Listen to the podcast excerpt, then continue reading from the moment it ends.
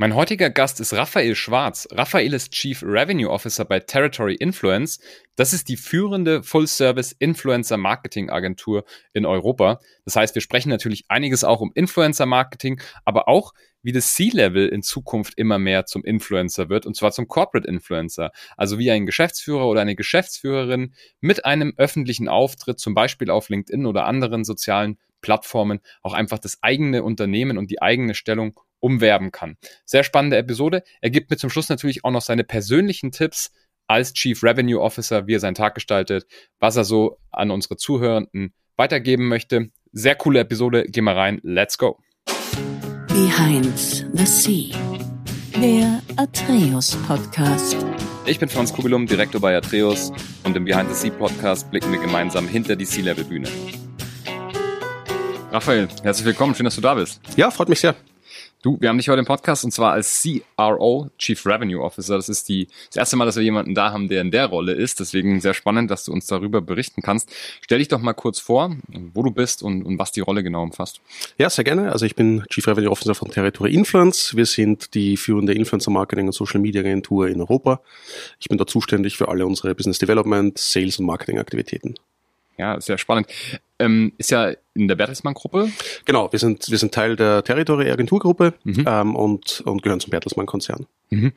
Was bedeutet denn Chief Revenue Officer genau und wie vielleicht ist nochmal so zum Chief Sales Officer die, ähm, sage ich mal, Differenzierung?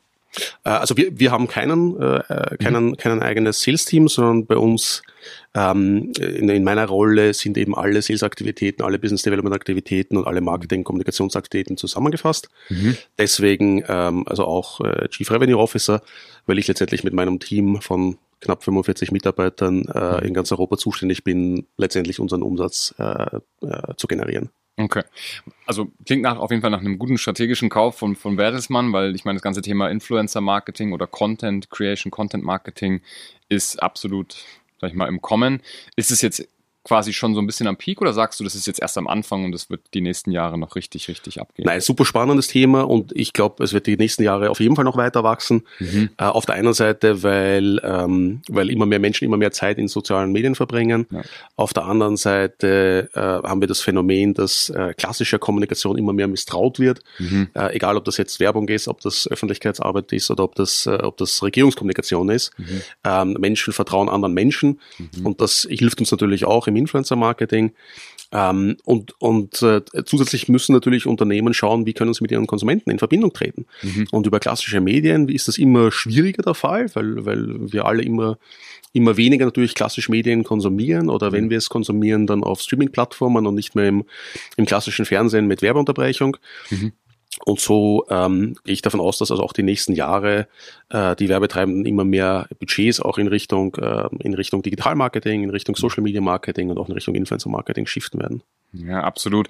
Ich meine, dieses Phänomen gibt es schon länger. Ich meine, als ich aufgewachsen bin, habe ich auch immer versucht, so herauszufinden, was Michael Jordan für Schuhe anhat ja. oder was für Klamotten ja, ja. anhat. Da war es halt nur noch nicht so zugänglich, weil man musste dann irgendwie natürlich die Spiele gucken oder musste sich die Person, die man dann irgendwie sich, die man da anhimmelt, irgendwie versuchen rauszufinden, was die so macht. Jetzt ist es halt auf den sozialen Medien einfach super transparent. Was meinst du, woran liegt es, dass man so den irgendwie Leuten nacheifert oder versucht, irgendwie deren, äh, sage ich mal, Empfehlungen, Tipps und, und Sachen, wie wir es ja jetzt auch in dem Podcast machen, irgendwie herauszufinden? Ja, ich meine, so wie du sagst, äh, so klassisches Testimonial-Marketing gab es mhm. eigentlich schon immer. Ja. Ähm, und und äh, meine Leute hatten schon immer Vorbilder, denen sie nacheiferten mhm. und, und die sie zum Teil kopiert haben. Mhm. Ähm, es, es kommt aber auch ein, ein zweiter Aspekt sehr stark zum Tragen und das ist das, dass wir halt den den Empfehlungen von Menschen vertrauen, die wir kennen. Ja. Ähm, und das beginnt natürlich in unserem engen Umfeld irgendwie mit Familie, mit Freunden, mit Arbeitskollegen. Mhm. Ähm, und das gab es auch schon immer. Also das klassische Word of Mouth, Mundpropaganda, mhm. gab schon vor Tausenden von Jahren, äh, wo, wo, wo äh, natürlich Menschen immer sich ähm, auf die Empfehlungen von anderen Personen verlassen haben. Mhm. Und das, das nimmt aber auch immer stärker zu, weil wir halt eben so kritisch sind, ja. was was ähm, was Unternehmenskommunikation, was äh, äh, was Regierungskommunikation, was, was, was Institutionen generell betrifft mhm. und uns daher immer stärker verlassen auf die Empfehlungen von Menschen, denen wir Vertrauen schenken. Mhm. Und, und Vertrauen ist auch was ganz was Wichtiges im, im Influencer-Marketing, weil wir dadurch, dass Influencer und Kreatoren uns einen Einblick eben in ihr Leben ihnen im Gegensatz dazu dann Vertrauen schenken. Mhm. Und, und oftmals kommt es ja zu einer ganz engen Beziehung zwischen den Followern und den Influencern, was ganz spannend ist, mhm. obwohl die sich vielleicht nie in ihrem Leben treffen, obwohl die tausende Kilometer voneinander entfernt wohnen, mhm. haben wir das Gefühl, dass wir den Influencer kennen. Ja. Und dass wir sein, sein Privatleben kennen und sein Freund sind sogar. Absolut. Und daher hat diese Empfehlung eben ein ganz anderes Gewicht für uns. Ja, absolut. Also das ist genau so eine einseitige Beziehung, die da entsteht, weil der Influencer natürlich seine Follower vielleicht nicht ganz so gut kennt wie andersrum, logischerweise. Oder zumindest ab einer gewissen Größe nicht mehr. Ja? Also wenn man klein genau, anfängt, genau. natürlich mhm. kennt man kennt man alle seine Follower irgendwie auf Instagram am Anfang. Ja. Ähm, und, und daraus rekrut und man rekrutiert ja auch seine ersten Follower irgendwie aus dem eigenen Freundeskreis, aus dem Verwandtenkreis, aus dem Familienkreis. Mhm. Aber natürlich in dem Moment, wo man, wo man wächst und wenn man dann irgendwie 10.000, 20.000, 100.000 Follower hat, mhm. hat man keine persönliche Beziehung mit allen mehr. Das stimmt, ja. Das ist ja so ein bisschen das Thema Community Building. Also man baut ja. sozusagen eine Community um seine, seine Marke oder eben seine Influencer-Person auf. Das ist ja nicht gleichzustellen mit Follower. Ne? Eine Community ist ja wesentlich entscheidender. Glaubst du, dass solches Community Building auch im Corporate-Kontext, also für B2B-Firmen ähm, etc., ja. naja, irgendwann eine Rolle spielen wird? Ja, Community ist ein, ist ein ganz spannendes Thema. Das, ähm, das bedienen wir auch. Also wir helfen auch vielen Unternehmen, sowohl jetzt im B2B als auch im B2C-Bereich damit, mhm. Communities aufzubauen oder auch in existierende Communities hineinzukommen. Ja. Ähm, das hat verschiedene Aspekte. Also im, im, im B2C-Bereich ist es vor allem auch ähm, äh, getrieben durch die äh, durch das Thema Daten, dass ich, mhm. dass ich als, als Werbungtreibender Interesse daran habe, mehr zu verstehen, was meine Konsumenten eigentlich wollen. Ja. Und gerade im klassischen Konsumgüterbereich ist ja da das Verständnis sehr limitiert, weil die meisten Daten äh, beim, beim Distributor, beim, beim Handelspartner liegen. Mhm. Äh, und da hilft mir halt eine eigene Community besser zu verstehen, was will eigentlich mein Konsument, wo, wo welche mhm. Präferenzen hat er. Aber auch die Möglichkeit, eben nicht nur Insights zu generieren, sondern diese Community auch zu nutzen für, für, für, für, für Advocacy Marketing, für, mhm.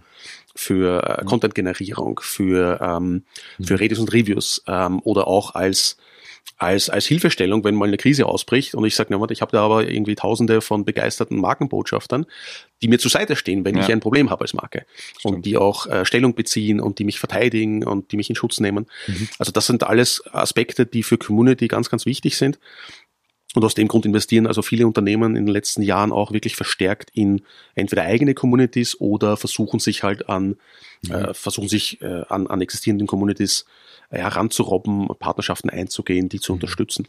Das ist ganz spannend. Mhm. Und im B2B-Bereich ist es, ist es ähnlich. Auch hier ist, ist dieses Thema Community eigentlich schon immer da gewesen, also vielleicht sogar noch mehr als im, als im B2C-Bereich, weil ja die Zielgruppe viel kleiner ist. Also im klassischen Stimmt, ja. B2B habe ich halt meine Experten, die die Entscheidungen treffen, welche Maschine ich kaufe oder welche, mhm. äh, welches Kraftwerk ich anschaffe. Ähm, und das sind ja alles wirklich Fachexperten. Das heißt, die haben auch ein Interesse, sich auszutauschen, mhm. sich zu vernetzen, Erfahrungen zu teilen. Auf der einen Seite, um besser zu verstehen, was für Trends existieren im mhm. Markt und, und, und wie ich darauf als Unternehmen Rücksicht nehmen kann. Auf der anderen Seite natürlich auch, um, um sich selber zu positionieren als Experte. Klar. Und, und ich glaube, deswegen ist also auch dieses, dieses Community-Thema im B2B-Bereich sehr, mittlerweile sehr etabliert. Ich meine, früher waren das die ganzen Messen und, und Konferenzen, auf denen man sich getroffen hat. Ja. Äh, und jetzt verlagert sich das halt auch, also vor allem auch natürlich ähm, äh, durch Corona getrieben, sehr stark in, in digitale äh, Communities und digitale Events. Mhm. Sehr interessant. Und Podcasts natürlich. Ja, ex exakt, ja, neue Medien natürlich dann auch. Ähm, kannst du so ein bisschen äh, erzählen, wer so bei euch ist, äh, an Influencern, die man vielleicht kennt? Also wir arbeiten nicht exklusiv mit Influencern. Das mhm. ist ähm, das ist etwas, was uns auch unterscheidet von anderen Agenturen. Ah, okay. Wir arbeiten prinzipiell mit allen Influencern zusammen mhm. und suchen uns den passenden Creator für die Marke, mhm. ähm, um sicherzustellen, dass da der Perfect Match ist. Also mhm. das ist ganz, ganz wichtig, dass, dass also gerade im Influencer-Marketing, dass wir dass wir Personen finden, die Begeisterung haben schon für die Marke, die, ja. die Interesse an der Kategorie haben, die idealerweise sogar als Experte gesehen werden schon von ihren Followern. Mhm. Und deshalb arbeiten wir nicht nur mit einer Handvoll Influencern zusammen, sondern suchen uns dann immer wirklich den passenden oder die Gruppe an passenden Influencern für die Marke, für die Zielgruppe, für das Projekt, für die Ziele, die ich erreichen möchte als Marketing-Team. Aber wir arbeiten natürlich mit, mit allen großen Influencern zusammen, die man so kennt, mit, mit Caro Dauer oder mhm. mit der Vreni Frost oder ähm, Cool. Ja, mit, mit, mit äh, vielen Sportlern auch, äh, die, die auch große Social Media Accounts haben. Mhm. Aber wir arbeiten eben auch mit ganz vielen Tausenden normalen Konsumenten, mhm. die vielleicht äh, Social Media Accounts haben mit, mit 500 Followern oder mit 1000 ja. Freunden. Mhm. Also wir, wir bieten da wirklich die gesamte Bandbreite ab, von Star-Influencern über mhm. Mikro-Influencern bis hin zu ja, Grassroot-Nano-Influencern, wie wir es nennen. Ja. Ja, sehr interessant. Also die ganzen Influencer sind ja mittlerweile auch Unternehmer, sind ja auch Geschäftsleute sozusagen. Ja, viele, ja. Ja, ist schon, ich finde es sehr spannend, wie da so manchmal eine Familie, ne, das sind ja manchmal so, so noch der Ehemann oder die Ehefrau und die Eltern irgendwie noch mit dabei, wie die dazu führt, teilweise ja ähm, ein, zweistellige Millionenumsätze umsetzen. Das, dieses ganze Thema Creator Economy wird ja nochmal eine riesige Wirtschafts- ja, Gewalt. Ja, ist es ja heute schon. Also ja. ich habe ich hab gelesen, Creator Economy hat mehr als 160 Milliarden Umsatz jetzt schon. Also es ist, es ist jetzt schon ein, ein, ein, ein riesiger Wirtschaftszweig mhm. und der wird, der wird weiter wachsen, weil natürlich auch, genauso wie du sagst, viele Kreatoren erkennen, dass sie ja nicht nur als Medium interessant sind, mhm. sondern auch die Möglichkeit haben, wirklich ihre eigenen Marken zu launchen, ähm, es, ja. ihre eigenen Podcasts zu launchen, ihre ja. eigenen Werbeunternehmen zu launchen. Also mhm. ähm, äh, in der Tat, äh, Influencer entwickeln sich immer mehr auch als als ja, Entrepreneurs und, genau. und, und versuchen mhm. da sich zweite und dritte Standbeine aufzubauen. Mhm. Sehr interessant. Ja, schauen wir mal, wie bist du da eigentlich hingekommen? Also wie bist du in den Influencer, mhm. Digitalagentur-Space reingerutscht? Magst du mal kurz erzählen, vielleicht so mit ein paar prägnanten Eckpunkten, wie du dann in die CRO-Rolle gekommen bist? Ja, also ganz spannend. Ich, ich hatte die erste, die ersten Berührungspunkte mit Influencer-Marketing auf Kundenseite. Mhm. Äh, ich habe ähm, mehr als 15 Jahre auf Kundenseite im Marketing und Vertrieb gearbeitet, bei großen Konsumgutunternehmen ähm, in, in Österreich, Deutschland, der Schweiz und in England mhm. ähm, und habe da also aus, aus Marketing-Gesichtspunkten Erfahrung gesammelt mit Social-Media-Marketing, mit Influencer-Marketing, mhm. äh, mit Word-of-Mouth-Marketing auch äh, und bin darüber auch in Kontakt gekommen mit der Agentur TND, Damals mhm. hießen wir noch TND. Ähm, waren eine, äh, eine inhabergeführte Agentur, selbstständig, mit Schwerpunkt vor allem auf, auf, äh, auf den deutschen und deutschsprachigen Markt mhm. ähm, und habe da erste Erfahrungen also auf Kundenseite gesammelt mit, mhm. mit Kampagnen, die mir sehr gut gefallen haben und, und sehr professionell umgesetzt wurden und sehr gute Ergebnisse gebracht haben. Mhm. Und dann ähm, hat mich einer der Gründer angesprochen, ob ich nicht Lust hätte, eben von der Industrie auf die Agenturseite zu wechseln mhm. und die äh, Rolle des Geschäftsführers für Deutschland, Österreich, Schweiz zu übernehmen ja. ähm, in München. Und das hat mich äh, sehr interessiert. Einerseits, weil ich also aus der aus der reinen Marketing-Schiene mhm. auch so ein bisschen raus wollte, mehr Richtung eben äh, Geschäftsführung, General Management. Mhm. Ähm, andererseits äh, war ich damals in Düsseldorf beheimatet, meine Familie war in, immer schon in Süddeutschland oder in Österreich ja. zu Hause. Das heißt, der, der Wechsel nach München war auch privat äh, äh sehr vorteilhaft. Ja. Und es war einfach eine, eine, eine sehr spannende Aufgabe. Mhm. Und so hatte ich mich dann entschieden, eben auf die Agentur zu wechseln. Das war vor genau zehn Jahren. Ah, wow, okay. Das war sozusagen auch das erste C-Level oder Geschäftsführermann. Nee, ich war dann, genau, ich war dann äh, als Geschäftsführer ursprünglich mhm. tätig mhm. ähm, und habe dann 2020 jetzt die Gesamtverantwortung übernommen für, mhm. für alle unsere Vertriebsaktivitäten und, ähm, und, und die Kommunikationsaktivitäten mhm. und jetzt eben äh, seit ja, drei Jahren in der aktuellen Rolle tätig. Okay ich glaube, so das Agenturleben, also die Leute, die zuhören, die das kennen, die wissen, dass es sehr natürlich einerseits lang und auch, äh, sag ich mal, unvorhersehbar kommen viele Sachen äh, so also akut rein. Wie ist es bei dir? Führ uns mal durch so einen typischen Tag bei dir durch, falls es den gibt. Ähm, wann stehst du auf? Wann geht's los? Wie sind deine Routinen? Hast du, also kümmerst dich selber um dich persönlich vielleicht auch noch, bevor du startest etc. Führ uns mal durch so einen Tag durch. Also in der Tat, also es ist kaum, kaum ein Tag vergleichbar mit dem anderen. Mhm. Äh, wir haben ein sehr, sehr, äh, sehr, sehr abwechslungsreiches Geschäft. Ähm, wir sind äh, Gott sei Dank in, in Kontakt mit sehr vielen spannenden Kunden.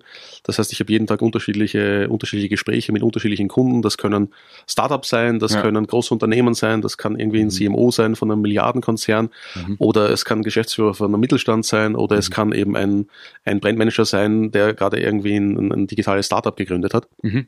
Also ganz, ganz unterschiedliche äh, Personen, mit denen ich jeden Tag im, im Gespräch bin. Dann habe ich ähm, die, die Freude eben auch, äh, unterschiedliche Länder, Gesellschaften bzw. unterschiedliche Länderteams zu leiten. Ähm, das heißt, ich bin sehr stark im Austausch mit unseren Teams vor Ort. Wir haben fünf große Hubs in, in Barcelona, in Paris, in Hamburg, in München, in Warschau und in Budapest. Mhm. Das heißt, ich bin mit den Kollegen äh, vor Ort im Austausch äh, täglich, ähm, um zu schauen, wie ich die unterstützen kann, um Projekte abzustimmen, um ähm, Aktionen abzustimmen, um Marketingaktivitäten abzustimmen. Ähm, und äh, ich bin auch Teil der Geschäftsführung eben bei mhm. uns jetzt bei, bei Territory Influence. Das heißt, wir sind da auch sehr stark im Austausch, wie wir generell unsere, unsere Prioritäten setzen, unsere Strategie ja. festlegen, ähm, welche Investitionen wir tätigen äh, und dann natürlich auch äh, gewisse Administrationsprozesse, mhm. äh, HR-Prozesse, ähm, rechtliche Fragen, die, die jede Woche immer mal wieder aufkommen. Ja. Also okay. Also mein Tag beginnt so, ich würde sagen, traditionellerweise ähm, weckt mich mein Sohn auf, so um 6.45 Uhr, okay. weil der muss in die Schule. Da beginnt mein Tag. Ja. Das heißt, dann mache ich zuerst mal den fertig. ja, nein, also das, ich, ich brauche keinen Wecker, das, das ja. funktioniert gut. Ja. Äh, länger schläft er eh nicht. Ähm, dann äh, machen wir den, den Kleinen fertig, der muss um, um 8 in die Schule äh, und dann mache ich mich auf den Weg ins Büro. Ähm, oder, oder äh, auf dem Weg äh, ins Homeoffice. Mhm. Ähm, dann beginnen bei mir meistens ab 9 Uhr die Termine, entweder eben mit Kunden oder mit, äh, mit Geschäftspartnern, mit Agenturpartnern äh, oder mit unseren Teams. Mhm. Ähm, und dann bin ich beschäftigt bis meistens so bis um 6, 7 Uhr am Abend. Okay. Mhm. Ähm, es gehört viel Reisetätigkeit auch dazu. Ich habe schon erwähnt, wir haben Offices in zwölf verschiedenen Standorten. Ja. Das heißt, ich versuche auch, die regelmäßig zu besuchen oder Verstehe. auch hin und wieder Zeit auch persönlich mit unseren wichtigsten Kunden zu verbringen vor Ort. Das kommt dann auch noch dazu. Klar. Mhm. Aber ja, so, so läuft so okay. ein, ein Standardtag ab. Sehr interessant. Hast du irgendwelche Sachen, die du jeden Tag machst, wo du sagst, so, hey, das sind so meine Ankerpunkte, vielleicht irgendwie, dass du immer zum Lunch gehst und ne, das nie ausfallen lässt oder solche Sachen? Irgend sowas? Nein, ich, also äh, Lunch nicht. Das äh, kommt leider auch vor, dass ich den ausfallen lasse. Ja. Ähm, Frühstück ist für mich wichtig, Kaffee ist für mich wichtig als, als gebürtiger Wiener. Äh, kann ich den nicht, ja. kann ich den nicht äh, auslassen. Ähm, äh, das ist für mich gesetzt. Äh, und ansonsten ähm, nein, sind es eher, sind's eher Arbeitsroutinen, die ich mir angewöhnt habe, mhm. um sicherzustellen, dass, dass ich ähm, koordiniert bin und dass ich mein, äh, auch für mich selber die richtigen Prioritäten setze.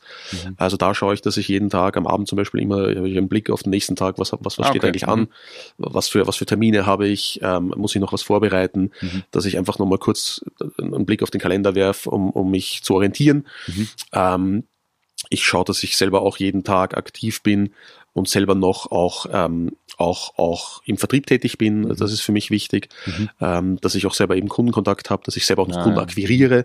Das, ist, äh, das ist für mich wichtig, dass äh, wenn ich mit unseren Teams rede, dass, äh, dass die auch wissen, der, der ist vom Fach, der macht ja. das auch jeden Tag selber. Ja. Der redet nicht nur theoretisch irgendwie über Vertrieb und, ja. und, und, und Business Development. Ähm, da schaue ich, dass ich jeden Tag mir wirklich Zeit nehme dafür auch. Ähm, äh, da, das sind so die Routinen, die ich habe. Ja, sehr gut. Ähm, vielleicht auch mit dem Blick aufs, auf, auf Influencer beziehungsweise auf Content Creation. Wie siehst du das C-Level so in der Zukunft? Glaubst du, dass, also, dass das C-Level auch immer mehr eine Influencer-Rolle ja. einnehmen wird? Ja, auf jeden Fall. Also ganz spannendes Thema. Da ja. geht es in Richtung B2B-Influencer auf der einen Seite, aber auch sehr stark Richtung Employer Branding und Executive Communication. Und mhm. das hat die letzten Jahre auch, äh, stand die letzten Jahre sehr stark im Fokus. Also es gibt kaum mehr große Unternehmen, wo es nicht ähm, dezidierte Teams oder, oder zumindest also eine, eine Stabsstelle gibt, irgendwie für Executive Communication, mhm. um die Führungspersönlichkeit, äh, den CEO oder auch die, das Führungsteam entsprechend auch ähm, in Szene zu setzen, mhm. ähm, um, um hier ähm, auch neue, äh, neue Mitarbeiter natürlich anzuwerben, Klar, ja. ähm, um hier als attraktiver Arbeitgeber sich zu positionieren, mhm. aber auch natürlich um Themen zu positionieren, die für das Unternehmen wichtig sind. Also mhm. dieses Thema Executive Communication wird immer wichtiger ähm, und daher auch der Content, den eben ein CEO oder ein, ein, ein, ein C-Level-Team mhm. veröffentlicht. Das sieht man sehr schön an LinkedIn. Ich meine, wenn man sich das anschaut, wie sich die Plattform da entwickelt hat ja, und wer dort aller auch öffentlich wirklich Stellung bezieht und auch, auch regelmäßig Content veröffentlicht, ist das gigantisch. Mhm. Mhm. Ähm, und das, das wird sicher auch weiter zunehmen. Also wir bekommen auch jetzt immer, immer, immer mehr Anfragen auch aus diesem B2B-Kosmos. Mhm. Wie funktioniert denn das? Wie muss ich aktiv sein? Wie beginne ich überhaupt irgendwie ja. als, als Geschäftsführer, auch gerade im Mittelstand in Deutschland? Wie Absolut, beginne ich da ja. überhaupt ein LinkedIn-Profil aufzubauen? Ja, genau. Was muss ich da machen? Und, und muss ich da mit ihm reden? Wie funktioniert das? Also es ist ein spannendes Thema. Ähm, ich habe gestern selber erst dazu einen LinkedIn-Beitrag veröffentlicht, mhm. wie, wie so B2B-Linkfluencer sich entwickelt haben die letzten Jahre. Ja. Also sehr, sehr spannendes Thema, das sicher weiterhin auch ähm, wachsen wird und, und, und weiterhin im Fokus stehen wird, mhm. weil die Unternehmen halt auch verstanden haben, dass, dass diese dass dieser persönliche Kontakt so wichtig ist und dass dieser persönliche Kommunikation so wichtig ist. Mhm. Nicht nur als Unternehmen muss ich kommunizieren, ja. ähm, im Namen des Unternehmens, sondern idealerweise eben sagt mein CEO oder mein Geschäftsführer auch persönlich etwas. Und, und diese persönliche Kommunikation wird halt von Konsumenten deutlich besser wahrgenommen als eine Unternehmenskommunikation, hat mehr, hat mehr, mehr Impact auch, wirkt nahbarer das Unternehmen. Mhm. Ähm, und, und gerade in Zeiten von Personalknappheit, gerade in Zeiten, wo, wo permanent irgendwas passiert und wo, wo Volatilitäten herrschen ohne Ende, äh, wirkt das Unternehmen dadurch nahbarer, menschlicher ähm, und, und sympathischer. Und ich glaube, dass mhm. ähm, dass, äh, oder hoffe ich auch, dass viele Unternehmen das zu schätzen wissen und da auch verstärkt in dem Bereich investieren. Ja, ja, ich denke auch, also man ist ja dann immer so auf der, auf der Spalte, ist es jetzt was, was mir mehr Risiko bringt, weil ich mich jetzt also äußere, ja. ne, ist im Internet, ist immer dort und so weiter, kann natürlich auch angegriffen werden oder entgeht mir viel dadurch, dass ich es nicht mache. Was glaubst du, ist es, ist es mehr Sachen, die einem entgehen oder ist es mehr, sag ich mal? Naja, was, also was wir unseren Ansprechpartnern, unseren Kunden immer sagen ist, ich, ich habe halt die Chance, das aktiv zu steuern, ja. indem ich auch partizipiere, oder ich habe die Chance zuzuhören und, und passiv zu ja, zu reagieren letztendlich nur auf das, was passiert, weil die Leute reden ohnehin darüber. Ja. Also ähm, ist unsere Empfehlung immer, steuer das doch aktiv, dann hast du zumindest die Chance, auch den Diskurs zu beeinflussen, mhm. ähm, dann hast du die Möglichkeit, dich zu äußern, idealerweise mhm. sogar bevor eben irgendwas passiert und, mhm. und, und Themen schon mal zu platzieren mhm. und nicht nur reaktiv auf Krisen dann irgendwie äh, einzugehen. Mhm. Ähm, ich glaube, die Angst hat da auch ein großes Stück abgenommen, mhm. auch weil äh, auf der einen Seite natürlich Unternehmen sehen, dass, dass die letzten Jahre ähm, ja generell so ein Shift stattgefunden hat von, von wer ist eigentlich der Herr der Kommunikation. Ja. Äh, das war ja früher ein Top-Down-Prozess, ja, wo äh, Medieneigner, Robert Murdoch und Co., mhm. die haben halt den Diskurs bestimmt und mittlerweile dadurch, dass jeder von uns ein Smartphone hat und jeder ja. von uns eine globale, potenziell eine globale Audience hat, mhm. hat sich halt, äh, hat, hat sich halt auch Medien ähm, Verhalten sehr, sehr demokratisiert. Wir können alle, wir sind alle potenzielle Kreatoren, wir können alle äh, unsere Meinung sagen. Ähm, und gerade auch die letzten Jahre, also vor allem auch durch TikTok, ist das nochmal, ist das nochmal befeuert worden, mhm. weil ja gerade auch auf TikTok wirklich jeder Content viral gehen kann und dann mhm. auf einmal ein Millionen Publikum sieht. Das stimmt. Und, mhm. und ich glaube, da haben Unternehmen schon auch umgedacht und gemerkt, ja, warte mal, also die, dieses alte Denken, ich bin der Herr meiner Marke, ich bin der Herr meiner Kommunikation und nur das, was ich nach außen gebe, ist überhaupt sichtbar, das funktioniert halt nicht mehr. Ja. Ähm, und es ist halt, es ist halt jeder Konsument hat eine Meinung und kann eine Meinung äußern. Mhm. Ähm, und das muss ich akzeptieren und, und idealweise beeinflusse ich das halt und steuere das und, und, und, und spiele mit dem Spiel mit und sitze nicht nur daneben bei und hoffe, dass was Gutes passiert. Mhm, das stimmt. Das ist wirklich ein guter Punkt, dass man es halt so steuern kann, ja. ne, indem man sich halt auch äußert. Sprich, wenn, selbst wenn ich als Firma gar keine Beiträge teilen möchte, dann ist es, glaube ich, besser zu sagen, wir teilen nichts, wir beteiligen uns nicht am, weiß ich nicht, am LinkedIn, als es einfach nicht zu machen, weil so würde es implizieren, vielleicht machen sie es nicht, weil sie es nicht verstanden haben und nicht können, aber so kann man wenigstens sagen, wir haben ja, das da verstanden. weiß, was zu verstecken haben. Also genau, oder das, was zu verstecken ist, haben. Ja. Ähm, ich glaube, ich glaube, ja, also ja. nicht sich äußern ist heutzutage keine Option mehr. Ja. Äh, ich, ich, muss nicht zu jeder, ich muss natürlich nicht zu jeder Nischendiskussion Stellung beziehen, mhm. das, das, das nicht, aber ähm, generell als Unternehmen einfach nicht öffentlich sichtbar zu sein, ist, glaube ich, keine Option mehr. Ich muss, ich muss, äh, ich muss zumindest ja, meiner Marke ein Gesicht zeigen, ich muss meinem, meinem Unternehmen eine Stimme geben auch. Ja. Ähm, und der Konsument erwartet, dass das Unternehmen, das Marken heute über auch alle Kanäle sichtbar sind und über alle Kanäle ansprechbar auch sind. Ja, absolut. Ja, wir kommen langsam schon ans Ende, deswegen jetzt noch die abschließenden Fragen. Seit du jetzt Geschäftsführer bist oder in die erste geschäftsführende Rolle gekommen bist, was hast du so für dich gelernt und was würdest du sagen, kannst du jetzt vielleicht den Leuten, die zuhören, auch mitgeben, mhm wenn jemand jetzt frisch in so eine Rolle gekommen ist oder auch schon länger drin ist, was sind so deine, deine Top-Tipps, die man sich äh, machen, also zurechtlegen sollte? Du hast ja auch Familie etc., um das ja. alles unter einen Hut zu kriegen. Also ich glaube, also die, die zwei wichtigsten Tipps, die ich auch äh, jungen Kollegen mitgeben würde, sind auf der einen Seite wirklich frühzeitig zu schauen, zu lernen, wie kann ich Teams motivieren, mhm. Weil, weil je höher ich in der Hierarchie aufsteige, umso weniger kann ich selber machen. Ja. Das heißt, ich, ich, ich bin immer mehr abhängig davon, dass ich, dass ich Menschen motiviere, dass ich Teamleiter, Direktoren, andere Geschäftsführer, mhm. andere, andere Executives motiviere, begeister mitnehmen. Ähm, mhm. äh, und das, das äh, zahlt sich aus, einfach frühzeitig zu lernen. Ja. Ähm, also wie, wie, kann ich, wie kann ich andere Menschen beeinflussen? Wie kann ich andere Kollegen motivieren, Mitarbeiter mhm. motivieren? Ganz, ganz wichtig. Mhm. Ähm, das zweite Bereich, den zweiten Bereich, den ich allen empfehlen würde, ist, ist wirklich von Anfang an auch gut zu überlegen, wer bin ich, wofür stehe ich, wofür kann ich einstehen mhm. ähm, und sich da auch nicht verbiegen zu lassen. Ähm, es ist immer gut, auch ein, ein, Profil zu entwickeln für sich selber. Mhm. Das hilft in der Karriere, das hilft auch dem Unternehmen, äh, dich dann einzuordnen, zu sagen, okay, ähm, für welche Aufgaben kann ich, kann ich dich verwenden. Ja. Das, ähm, auch das zahlt sich aus, wirklich frühzeitig zu investieren, auch mhm. da in die eigene äh, in die eigene Positionierung, aber auch, mhm. ähm, und das ist vielleicht der letzte Punkt, heutzutage ist so viel so im, im, ja, im, im Wandel, dass es immer dazu gehört, weiter zu lernen. Mhm. Also dieses, dieses, dieses, diese, diese Theorie oder dieses Modell, dass ich irgendwann mal ein Studium gemacht habe ja. und dann, und dann war's das und dann kann ich meine Karriere 40 Jahre lang fortführen, das funktioniert heute nicht mehr. Also es müssen heute Führungskräfte bereit sein, ständig sich selber auch zu hinterfragen, ständig weiter zu lernen, auch nicht nur an ihren Leaderships zu feilen, sondern auch an, an fachlichen Skills zu feilen, mhm. zurückzugehen, wieder auf die Uni, neue Sachen zu lernen. Ähm, äh, egal ob das jetzt Richtung AI ist, Richtung Daten sind, ja, die klar. ja alle, die uns alle betreffen, ja. äh, betreffen werden, ähm, oder ob das sehr fachspezifische Themen sind. Ich, ich muss mich kontinuierlich weiterentwickeln. Und, ja. und das ist auch, glaube ich, ganz wichtig, dass dass ähm, sich da junge Kollegen von Anfang an damit auseinandersetzen mhm. ähm, und, und vor allem diese Offenheit haben, kontinuierlich nach neuen, mhm. ähm, nach neuen Ideen zu suchen, sich selber zu hinterfragen, ihre Prozesse zu hinterfragen, ihre Prioritäten zu hinterfragen und dazu zu lernen. Mhm. Wie machst du das? Ich habe letztens mit, mit, mit, mit einer gesprochen im Podcast, die hat dann wirklich so immer so gesagt, so ja, ich habe mir jetzt mal eine Woche rausgeblockt und habe mich mit dem Thema AI beschäftigt mhm. und komplett einfach, zack. Es ja. geht natürlich, wenn du selbstständig bist, ein bisschen besser, ja. als wenn du jetzt irgendwie ähm, in, einer, in, einer, Rolle direkt im Konzern oder im, im Unternehmen bist.